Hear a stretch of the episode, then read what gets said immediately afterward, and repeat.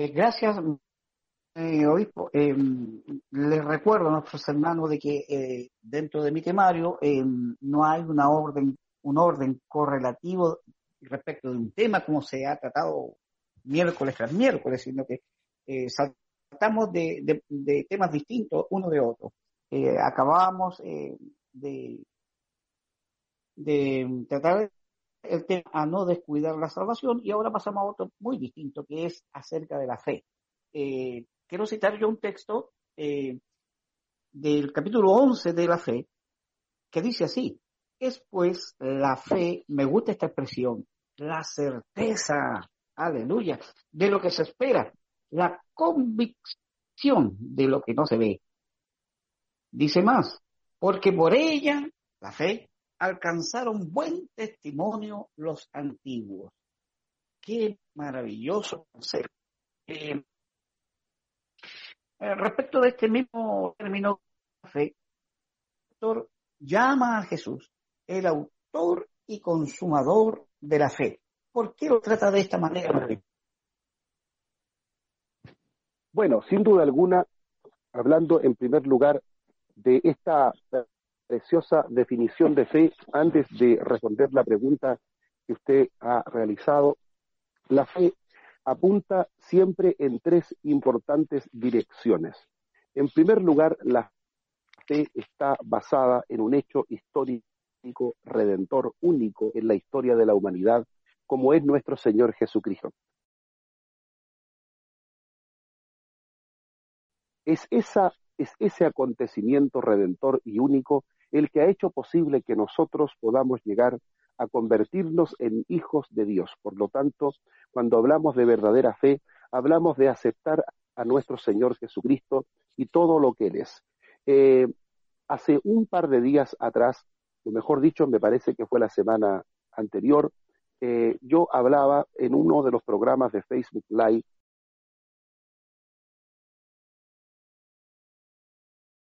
aquellas cosas que debemos creer de Cristo para tener verdadera fe en Él.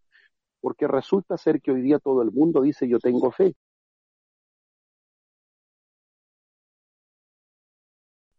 Eh, tengo fe en esto, tengo fe en aquello, pero para decir tener fe en Cristo tenemos que reconocer al menos siete grandes verdades. En primer lugar, su divinidad. En segundo lugar, su encarnación, el que Dios se hizo carne. En tercer lugar, su vida impecable, su impecable. Para creer correctamente en este hecho histórico, eh, tenemos que creer estas verdades realmente bíblicas para poder decir que tenemos una fe correcta. La fe también apunta al presente. ¿Por qué? Porque la fe ah, es, es necesaria para vivir en nuestro estado presente. Muchas veces nosotros tenemos o pasamos adversidades, crisis, situaciones difíciles y necesitamos en este momento la fe para poder caminar. Y esta fe en nuestro tiempo presente es nutrida fundamentalmente a través de la oración y de la palabra de Dios. Eh, ¿Por qué? Porque la Biblia lo dice categóricamente en el 17, 17 de Romanos, eh, es el oír, viene, la fe viene por el oír y el oír la palabra de Dios. Entonces, la fe nos ayuda en tiempo presente para poder vencer las pruebas, las adversidades, los conflictos y para poder, en medio de toda clase de problemas, situaciones que nos toque vivir, seguir manteniendo nuestra fe. Pero también la fe apunta hacia el futuro. ¿Por qué? Porque, sin duda alguna, lo que esperamos, lo, lo anhelamos con esperanza, esperanza que está basada en una fe. Por eso dice el texto certeza eh, de lo que se espera, certeza de lo que se espera. Ahí está hablando de la fe proyectándonos hacia el tiempo futuro. Por lo tanto, la fe abarca estos tres importantes elementos. Ahora bien, ¿quién es el que provoca en nosotros, permite en nosotros, genera en nosotros, nos habilita el corazón? ¿Quién es el que nos habilita el corazón para poder eh, creer con esa fe? El autor y consumador de ella, es nuestro Señor Jesús. Entonces, ¿por qué? Y aquí respondo tu pregunta, mi querido contertulio Salvador Caballero, ¿por qué razón se le llama a él autor y consumador de la fe, porque no sería posible adquirir esta fe de la que estamos hablando, esta fe basada en un hecho histórico y redentor en el pasado, hablando de Cristo con las siete cualidades que te mencionaba, esta fe que nos permite en el presente estar en pie por su gracia, gracias a su misericordia, y esta fe que nos permite mirar al futuro con esperanza, esa fe completa no sería posible sin la obra de nuestro Dios. No te olvides que la Biblia dice que la fe es un don de Dios, un regalo del Señor. Por lo tanto, Jesús es el autor y consumador de esa fe que gracias a su misericordia nos tiene en pie hasta el día de hoy. Eh, gracias. Eh, quiero recordar eh, las palabras del apóstol Pablo que dice de que nosotros andamos por fe y no por vista. concuerda plenamente con lo que se escribe en esta carta cuando dice que cuando define la fe y la, la define de esta manera como la convicción, o sea, la seguridad de que no se ve.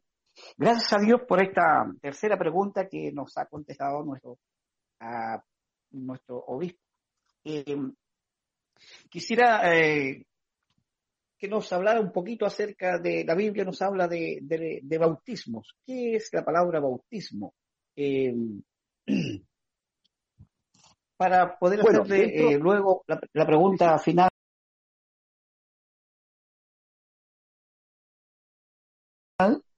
que es en qué consiste algo no muy conocido dentro de la iglesia cristiana, que es el bautismo en sangre. Bueno, nosotros eh, cuando estudiamos la palabra del Señor, nos damos cuenta de la importancia de el bautismo. Ahora bien, la Biblia menciona en el capítulo 6 de Hebreos la palabra bautismo en plural, bautismos, como una de las seis doctrinas fundamentales que todo cristiano debiera conocer. Tenemos allí la doctrina de la fe en Dios, el arrepentimiento de obras muertas, la doctrina de bautismos, la doctrina de imposición de manos, la doctrina de la resurrección y del juicio eterno. Entonces, dentro de esas seis doctrinas, que son el ABC de la, em, digamos, de, la doctrina cristiana o las bases fundamentales de nuestra fe, aparece la palabra bautismo en plural, refiriéndose, por supuesto, a diversas clases de bautismos. Y como ya lo estudiamos en algún momento, esas diversas clases de bautismos son principalmente, podremos hablar del primero, el bautismo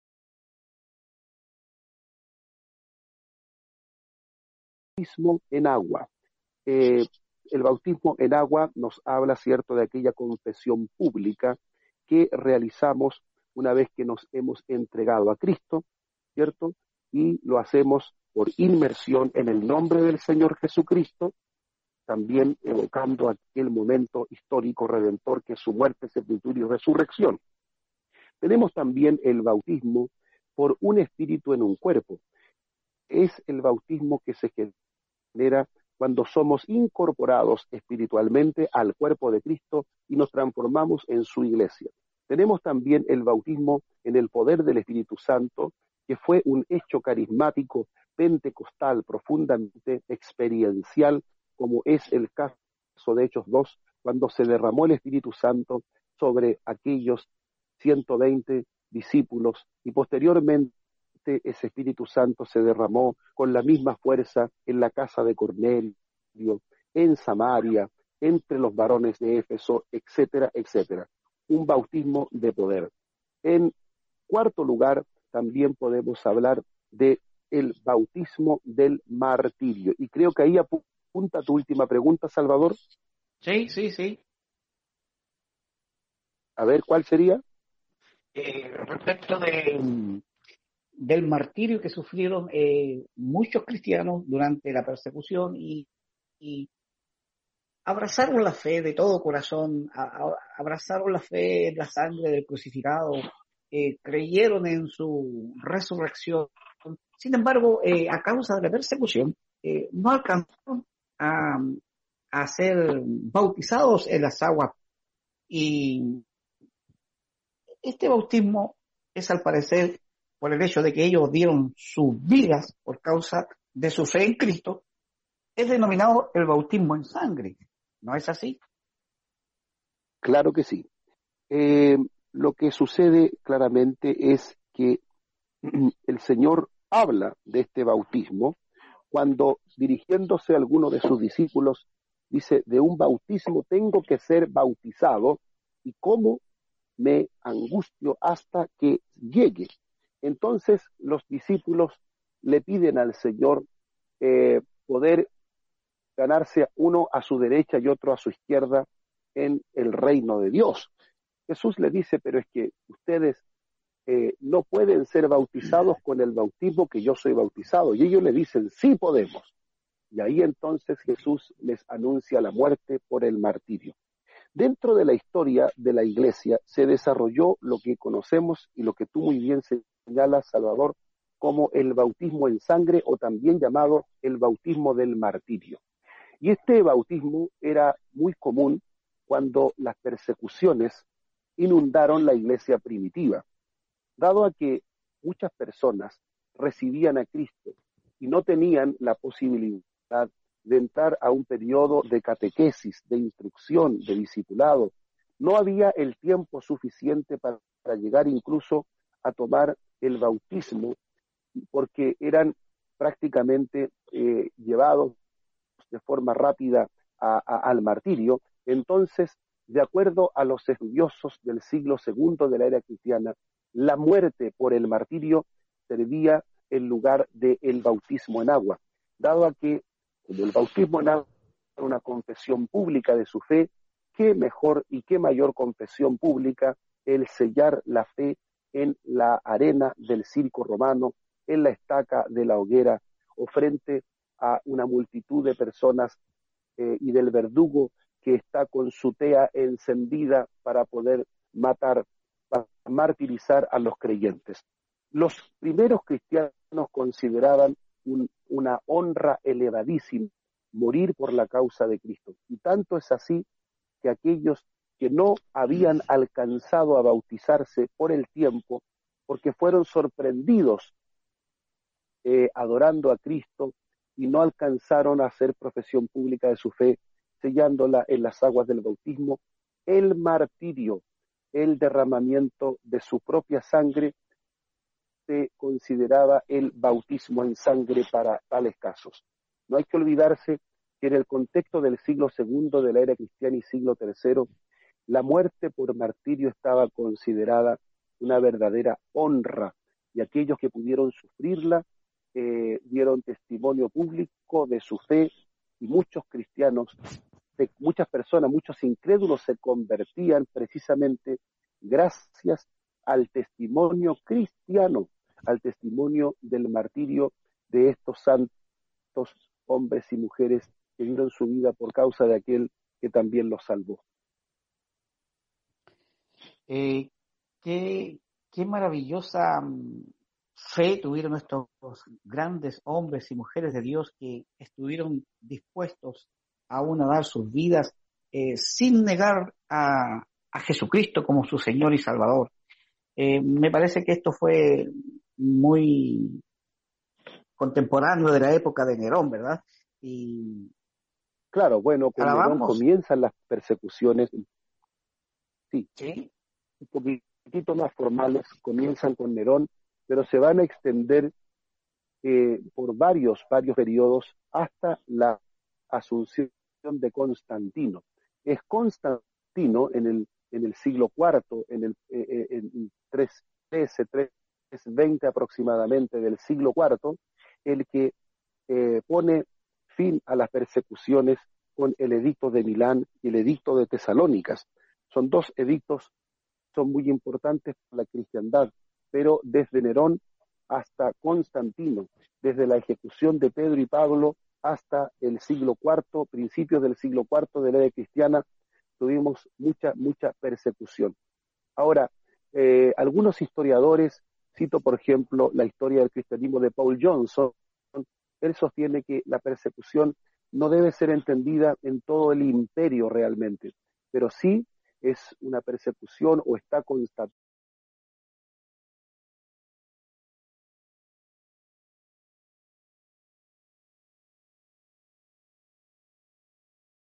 la muerte de millares de cristianos en estos eh, prácticamente dos siglos, casi tres siglos.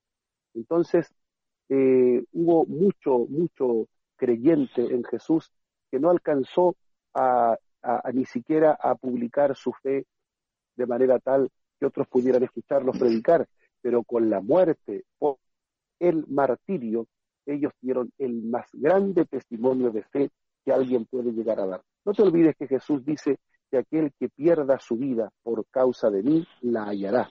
Y eso era lo que ellos creían y por tal causa entregaron su vida hasta la muerte. Eh, a medida que usted narra eh, la historia, eh, el contexto de estas persecuciones, alcanzo a visualizar la importancia que tuvo este personaje incógnito de poder escribir esta carta. Eh, las advertencias que hace vez tras vez para que los hermanos, a pesar de el pronto tiempo que estaban viviendo, pudieran permanecer en la fe y no descuidar la salvación. Eh, quiero pasar a la siguiente pregunta respecto de las, estas mismas admoniciones que hace este escritor, eh, como por ejemplo en el capítulo 12, de acerca de que no se no, no sean contaminados con raíces de amargura, que no haya ningún fornicario a causa del descuido precisamente de la salvación. Y por último dice que no haya ningún profano como Esaú, que por una sola vida vendió su primogenitura, porque ya sabéis que después, aún deseando heredar la bendición, fue desechado y no hubo oportunidad para el arrepentimiento, aunque la procuró, qué triste, con lágrimas. Eh, ¿Qué quiere decir este escritor eh, acerca de esta expresión? ¿Qué significa tener un espíritu profano? ¿Qué significa en realidad esta palabra, esta expresión profano?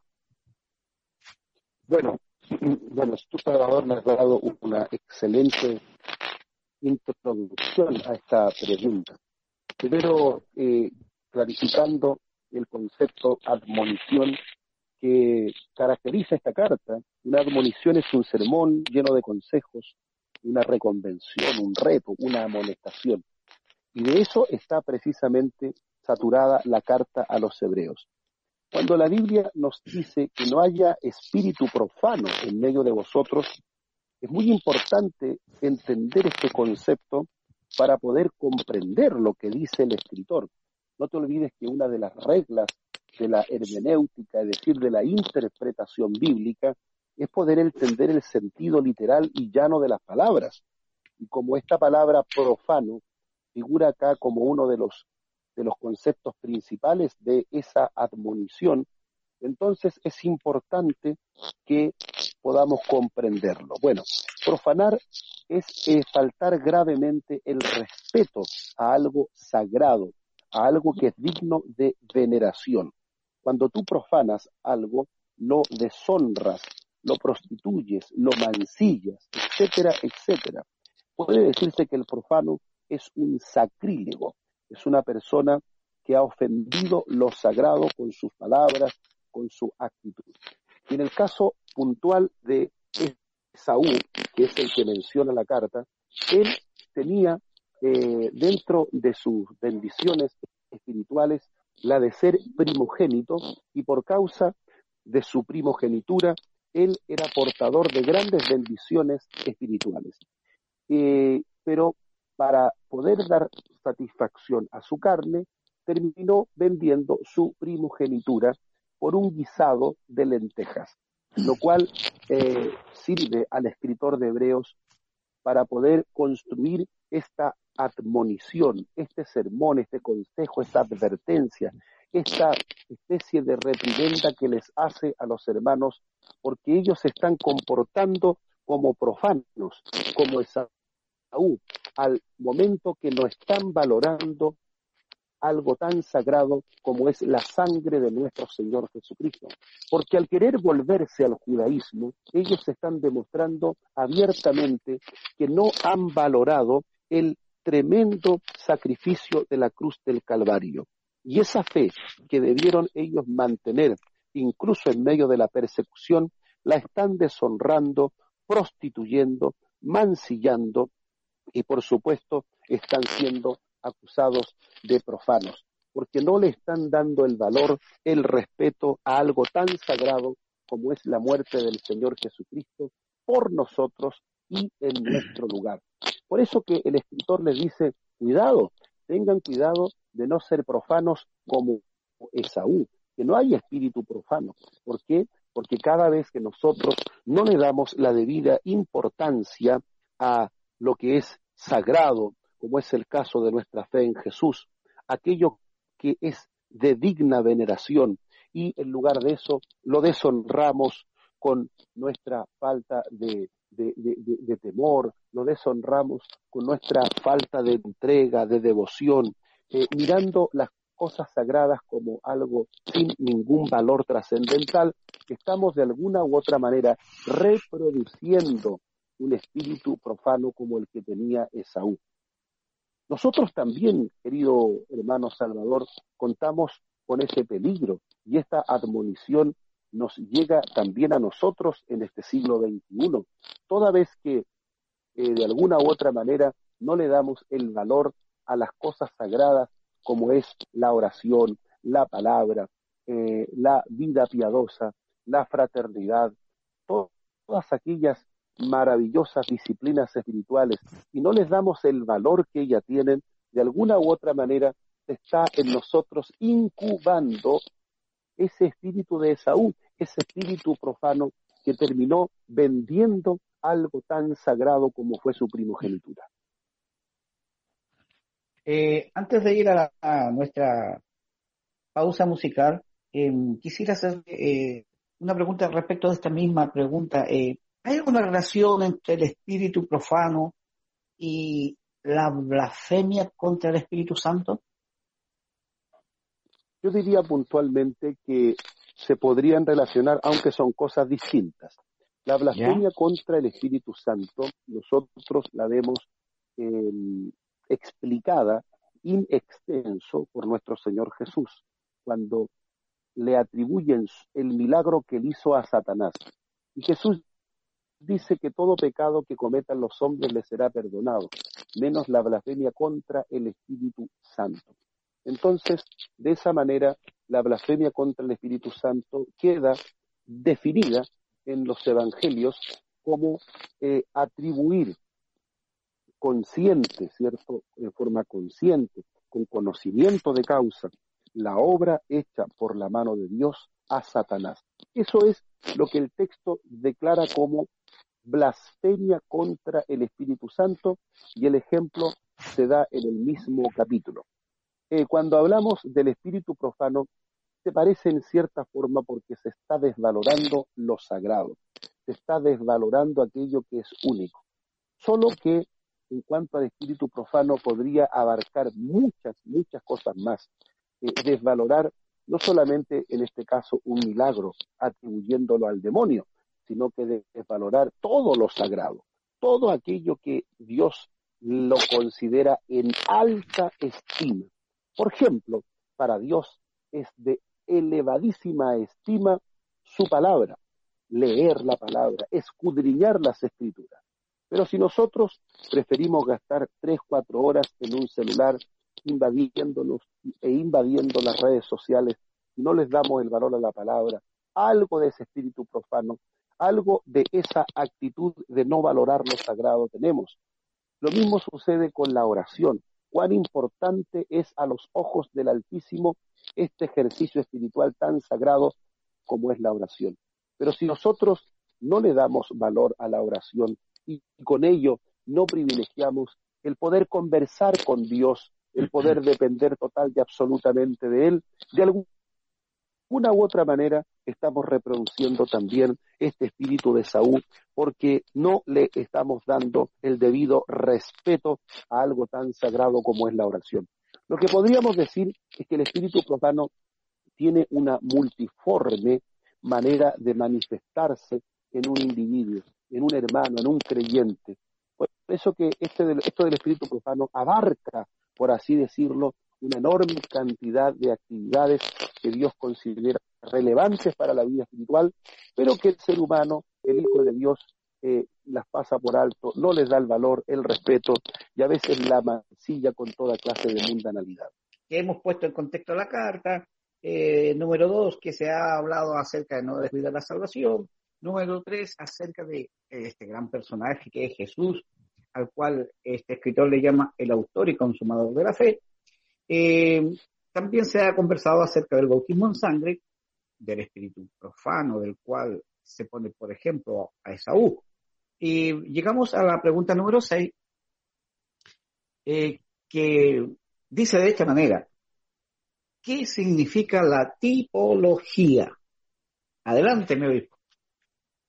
Bueno, la tipología eh, es una manera, una forma de interpretar las sagradas escrituras, donde se muestra en el Antiguo Testamento algún, alguna, algún elemento, alguna historia, algún personaje que representa en el Nuevo Testamento la obra y la persona de nuestro Señor Jesucristo.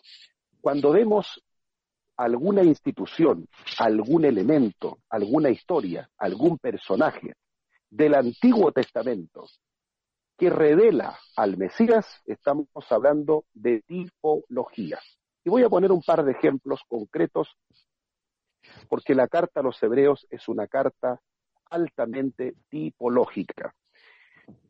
Por ejemplo, la serpiente de bronce es un objeto, es un elemento ¿cierto? Que fue levantado en el desierto para poder de esa manera contrarrestar el veneno, la picadura mortal de las serpientes venenosas que comenzaron a diezmar la vida de los israelitas en el desierto.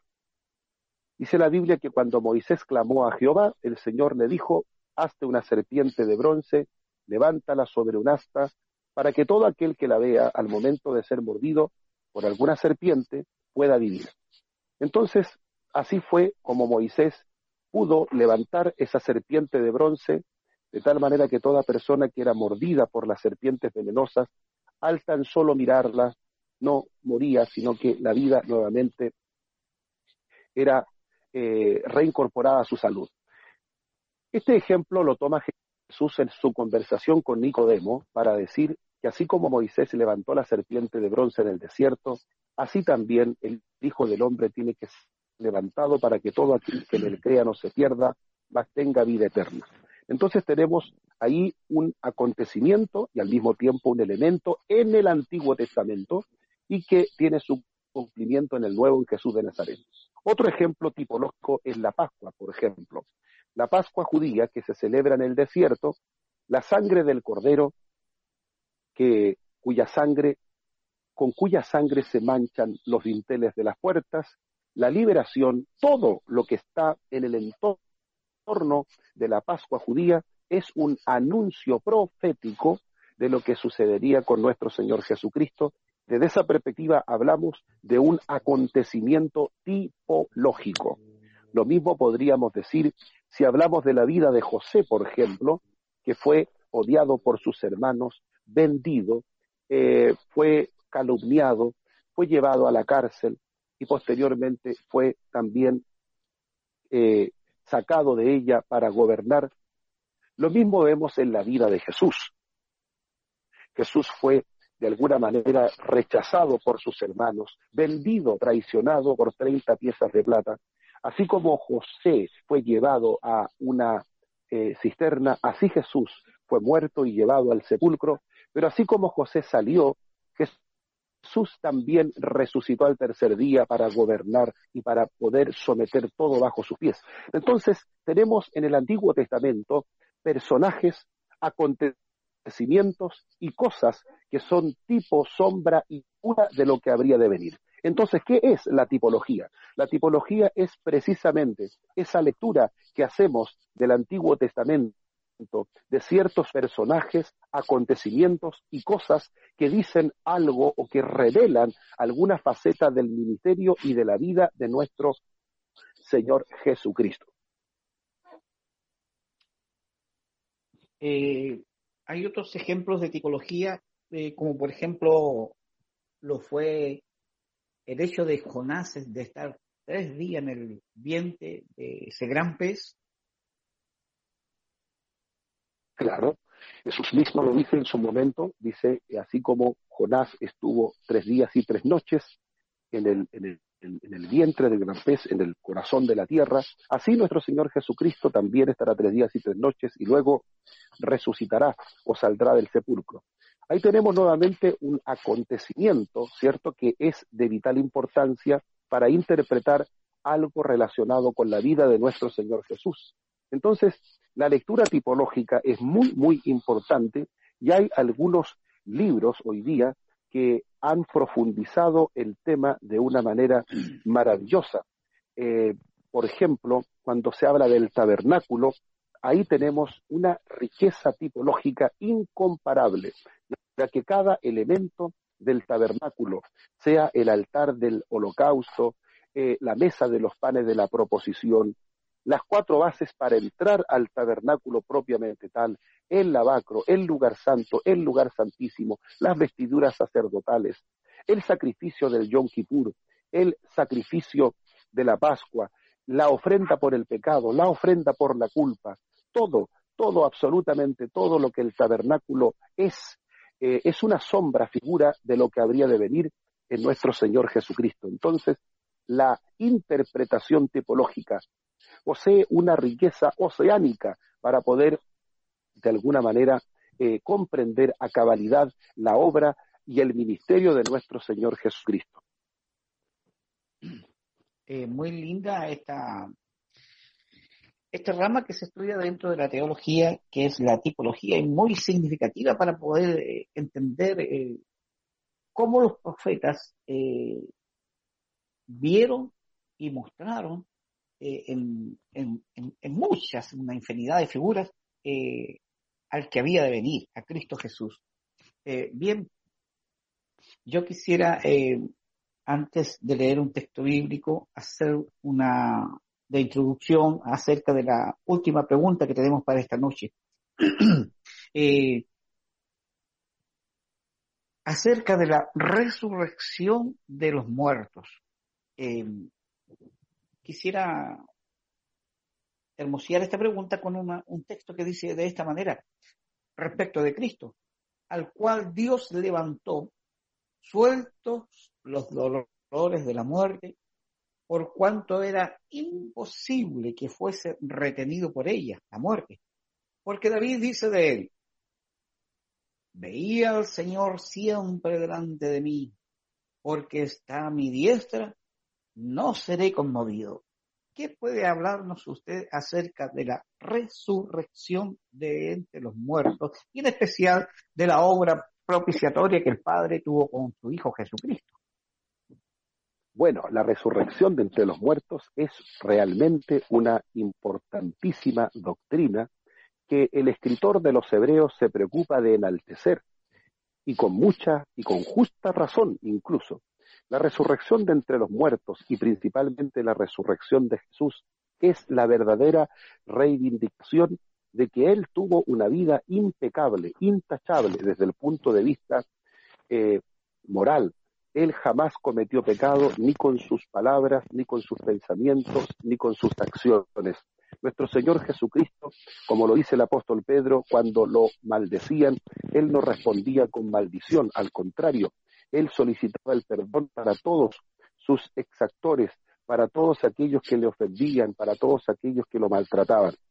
La resurrección es reivindicación de la persona de nuestro Señor Jesucristo. Es la acreditación histórica de que nuestro Señor Jesús vivió una vida intachable y que por lo tanto la muerte no pudo apoderarse de él, ya que la paga del pecado es muerte y Jesús no cometió pecado.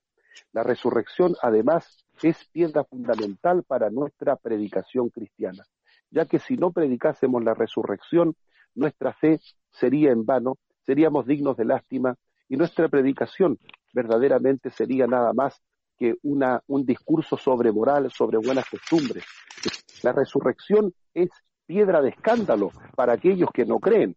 Lo ves tú en el capítulo 17 del libro de los Hechos de los Apóstoles, cuando el apóstol Pablo predicó a, a los atenienses epicúreos y estoicos de la escuela de Atenas o las escuelas de Atenas. Ellos se rieron de Pablo cuando Pablo comenzó a anunciar que Cristo había resucitado. La resurrección es piedra de tropiezo para muchos intelectuales que hoy día piensan en las cosas materiales y nada más que en lo material. Entonces, la resurrección, en cambio, para la iglesia es la gran esperanza. El apóstol Pablo en el capítulo 4, versículo 13 al 17, nos habla del retorno de Cristo y de la esperanza bienaventurada de la resurrección. Entonces los cristianos pueden hoy día con justa razón consolarse mutuamente con aquellas palabras cuando parte un ser querido, sabiendo que la partida de un ser querido no es un hasta nunca, no es un, adiós, sino que es un hasta pronto, porque la resurrección ha llenado de esperanza el cristianismo y le ha dado el verdadero sentido de vida al ser humano. Cuando nosotros sabemos que por la gracia de Dios y por la obra de nuestro Señor Jesucristo nos está garantizada la vida eterna, entre lo cual está la resurrección de los que han muerto, realmente ser un hijo de Dios es una bendición, realmente es una vida llena de esperanza que vale la pena vivirla y disfrutarla aun cuando hayan adversidades. La resurrección es esperanza para los cristianos, fundamento para el Evangelio fundamento para nuestra predicación, pero también es escándalo para los incrédulos. Em, una secta contemporánea de Jesús que no creían ni en ángel, ni en espíritu, ni en la resurrección. Eh, ¿Hubo algún apóstol o Jesús mismo que, que luchó, combatió contra el pensamiento de esta secta? Bueno, claro que sí. Hay que decir en primer lugar, cierto, que entre fariseos y saduceos habían importantísimas diferencias, tanto en el plano de, la, de lo práctico, de la vida práctica, eh, como también en lo doctrinal, en lo intelectual. Los saduceos, a diferencia de los fariseos, no creían ni en la resurrección, ni en espíritu, ni en ángeles. Eso lo dice claramente el apóstol Pablo o Lucas cuando escribe el discurso del apóstol Pablo ante una facción saducea y otra farisea. Los saduceos no estaban eh, interesados tampoco en una resurrección. Por eso que se burlaban en muchas ocasiones de las palabras de Jesús. Ahora bien, nosotros hoy día también nos encontramos en la actualidad con algunos pensamientos saduceos. Hay ciertas corrientes teológicas sobre todo de orientación eh, de la teología liberal alemana, que niegan todo lo sobrenatural, niegan la realidad de los ángeles, de espíritu y la resurrección, y todo lo han considerado como un mito. Entonces también hoy día se corre el riesgo de que ese espíritu saduceo eh, también se incorpore o se ha incorporado ya en algunas escuelas de teología. Negar la resurrección de Jesús es perjudicial. Y ya desde el momento que Jesús resucitó, no te olvides que los, eh, los judíos eh, sobornaron a la guardia romana para que estos mintieran y dijeran que el cuerpo había sido robado por los discípulos. Siempre, de alguna u otra forma, el enemigo se ha preocupado de negar este hecho tan portentoso, maravilloso como es la resurrección de entre los muertos. Así que mi querido amigo y hermano Salvador, debemos seguir predicando a viva voz y con gran fuerza la resurrección del cuerpo. Por ahí hay un texto en la escritura, no sé si usted lo puede citar con más detalle, eh, que dice eh, que el Hijo de Dios fue declarado como tal con poder a través de la resurrección de entre los muertos. No sé si se acuerda de esa expresión bíblica. Claro que sí, el texto está en el capítulo 1 de la epístola a los romanos, versículo 4, dice que fue declarado Hijo de Dios con poder, según el Espíritu de Santidad, por la resurrección de entre los muertos. El apóstol Pablo dándole gran importancia a Jesús como descendiente de la casa de David según la carne, pero también hablando de su naturaleza divina, al momento de ser resucitado, se ha declarado Hijo de Dios con poder por esa resurrección de entre los muertos. Por eso te decía al principio que la resurrección es una reivindicación de ese Jesús que fue eh, enjuiciado de manera injusta, que fue calumniado, que fue, fueron llevados falsos testigos y que eh, recibió ante todos los presentes una verdadera, eh, un juicio de escarnio, de vergüenza. sin embargo, la resurrección de entre los muertos, y esto lo ha dicho el apóstol Pedro en el sermón del día de Pentecostés, ha sido la reivindicación. A este exaltado por la diestra de Dios, el Señor le ha hecho Señor, Dios le ha hecho Señor y Cristo. La resurrección entonces ha reivindicado a, nuestro Señor Jesús como Señor y Mesías. Eh, no sé si se acuerda que la semana pasada o antepasada, no recuerdo bien, pero eh, nos citaba cuando hablábamos acerca de este tema que es sobre la resurrección, acerca de cuatro teorías que algunos personajes han introducido para poder desviar o ser esta doctrina tan importante que es la resurrección de Cristo. Eh, una era la teoría del engaño, que en verdad eh, Jesús no murió, sino que eh, los discípulos robaron su cuerpo. La segunda es la naturalista, que Jesús no murió, sino que tuvo un síncope y que después de llegaron unas mujeres, eh, unos personajes con aromas y a través de estos aromas eh, lo hicieron volver en sí. El tercer mito es la alucinación que, que tuvieron, era una alucinación que tuvieron los discípulos. Y por último, que fue solamente un mensaje profético. ¿Qué puede decirnos de estas cuatro teorías del engaño? Claro, bueno, como bien lo decía al comienzo, desde el momento que Jesús resucitó, Satanás se las ingenió para poder negar este hecho rotundamente significativo como es la resurrección de nuestro Señor Jesucristo. Eh, porque la resurrección es un mensaje poderoso. Si uno no solamente lo ve en una película, sino que lo estudia en profundidad con toda la argumentación teológica que conlleva. La resurrección es poderosa porque es reivindicación de la persona de nuestro Señor Jesús, pero también es la exaltación de nuestro Señor Jesucristo recibiendo todo poder, dominio y autoridad. Es la garantía que nos, eh, valga la redundancia, nos garantiza a nosotros la resurrección futura también. Bueno, como tú bien dices, han existido diversas teorías que a partir del siglo XVIII se han tratado de poner en boca para que la gente pueda tratar de em, desmitologizar, según concepto de estos teólogos, desmitologizar aquello que ellos consideran un mito, porque la resurrección para muchos de ellos lamentablemente se considera un mito. Y como tú bien decías, estaba la teoría del engaño de Reimarus, la teoría naturalista que dice que el Señor simplemente sufrió un síncope que lo dejó como muerto, ¿cierto? Eh, del famoso Paulus y también posteriormente la teoría de Strauss de la alucinación, bastante, bastante, yo diría, eh, increíble por lo demás, decir que todos los discípulos tuvieron una alucinación pensaron que habían visto a Cristo y posteriormente comenzaron a proclamarlo como resucitado. Bueno, hay que decir que para creer todo esto hay que tener bastante fe también. Eh, es, muy improbable que los discípulos eh, se dispusieran a entregar su vida, a dar su vida eh, en el caso del apóstol Pedro, que murió crucificado boca abajo según la historia, por un Cristo que no ha resucitado o por un mensaje inventado.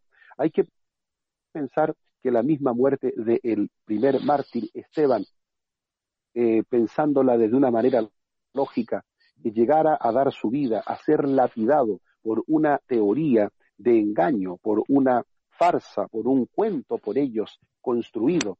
La verdad es que es bastante eh, inocuo pensar ese tipo de teorías como verdaderas si consideramos que los primeros discípulos, por esta gran verdad de la resurrección de Cristo, estuvieron dispuestos y así lo demostraron a perder su propia vida para poder eh, también correr la misma bendición de resucitar un día.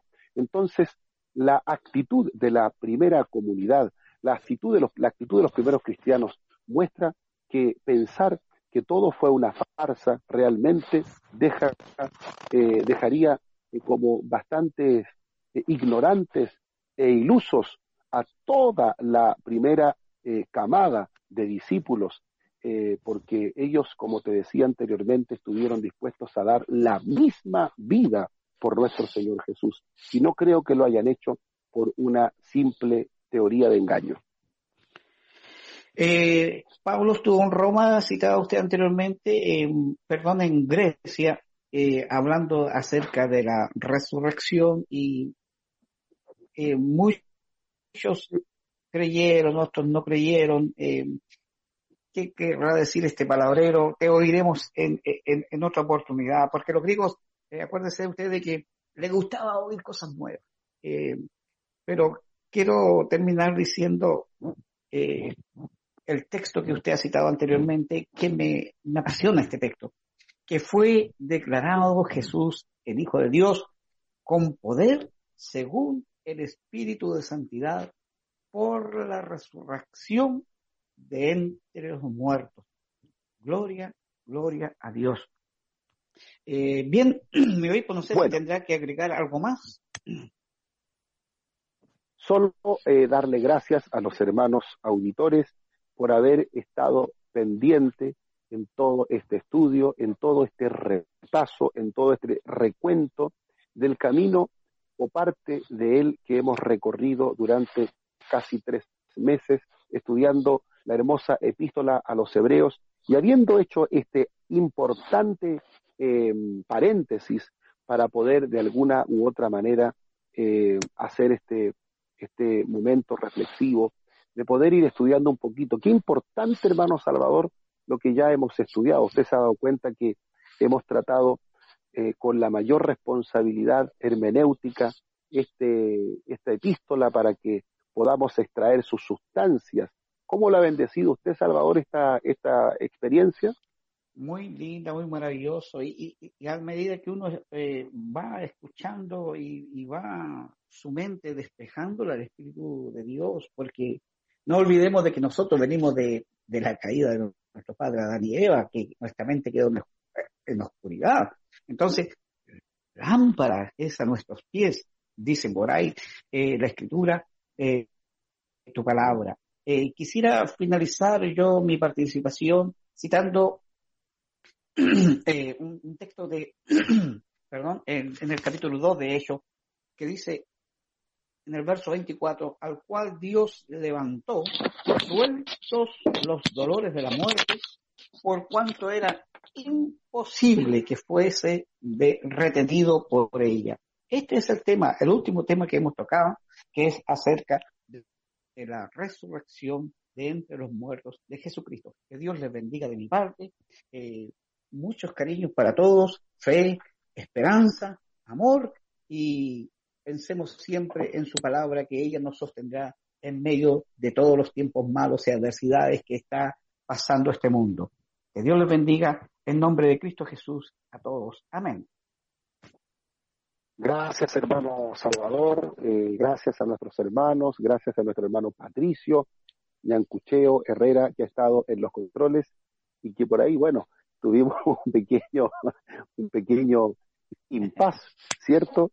Y se difundió públicamente nuestras bromas internas. Pero bueno, esperamos que los hermanos entiendan que detrás de cámaras muchas veces también nosotros nos distraemos un poquitito. Pero bueno, lo importante es que ellos puedan extraer la médula esencial de todo lo que hemos compartido, donde realmente ha habido bastante eh, hilo en el telar para poder tejer maravillosas reflexiones bíblicas. Y como las manecillas del reloj avanzan y no perdonan, ha llegado el tiempo ya de despedirnos. Lo vamos a hacer con una oración. Padre eterno, Dios Todopoderoso, te damos gracias por la maravillosa reflexión que hemos podido realizar junto a nuestro hermano Salvador Caballero en esta noche, compartiendo junto a nuestros hermanos este maravilloso periplo, este recorrido por la carta a los hebreos que nos ha traído tanta bendición y que sin duda nos seguirá bendiciendo. Te damos gracias por cada alabanza que también ha sido puesta en parrilla por nuestro hermano Patricio Ñancucheo Herrera, y por cada uno de los pensamientos y reflexiones que van sin duda alguna con el objetivo de fortalecer nuestra fe, nuestra vida espiritual. Permite, Señor, que la apología, la defensa de la fe en nosotros cobre cada vez más fuerza y podamos ser fieles expositores de tu hermosa palabra. Bendice a nuestra audiencia, a nuestros hermanos que han tenido también la paciencia de escucharnos y de poder reflexionar también junto a nosotros. Padre eterno, te pedimos un reparador descanso para todos nuestros hermanos y hermanas en el glorioso nombre de nuestro Señor Jesucristo. Mis hermanos, tengan muy, buenas noches. Que Dios les bendiga. Buenas noches, Salvador. Y cuídese. Buenas noches, mi obispo. Adiós y bendiciones para todos. people.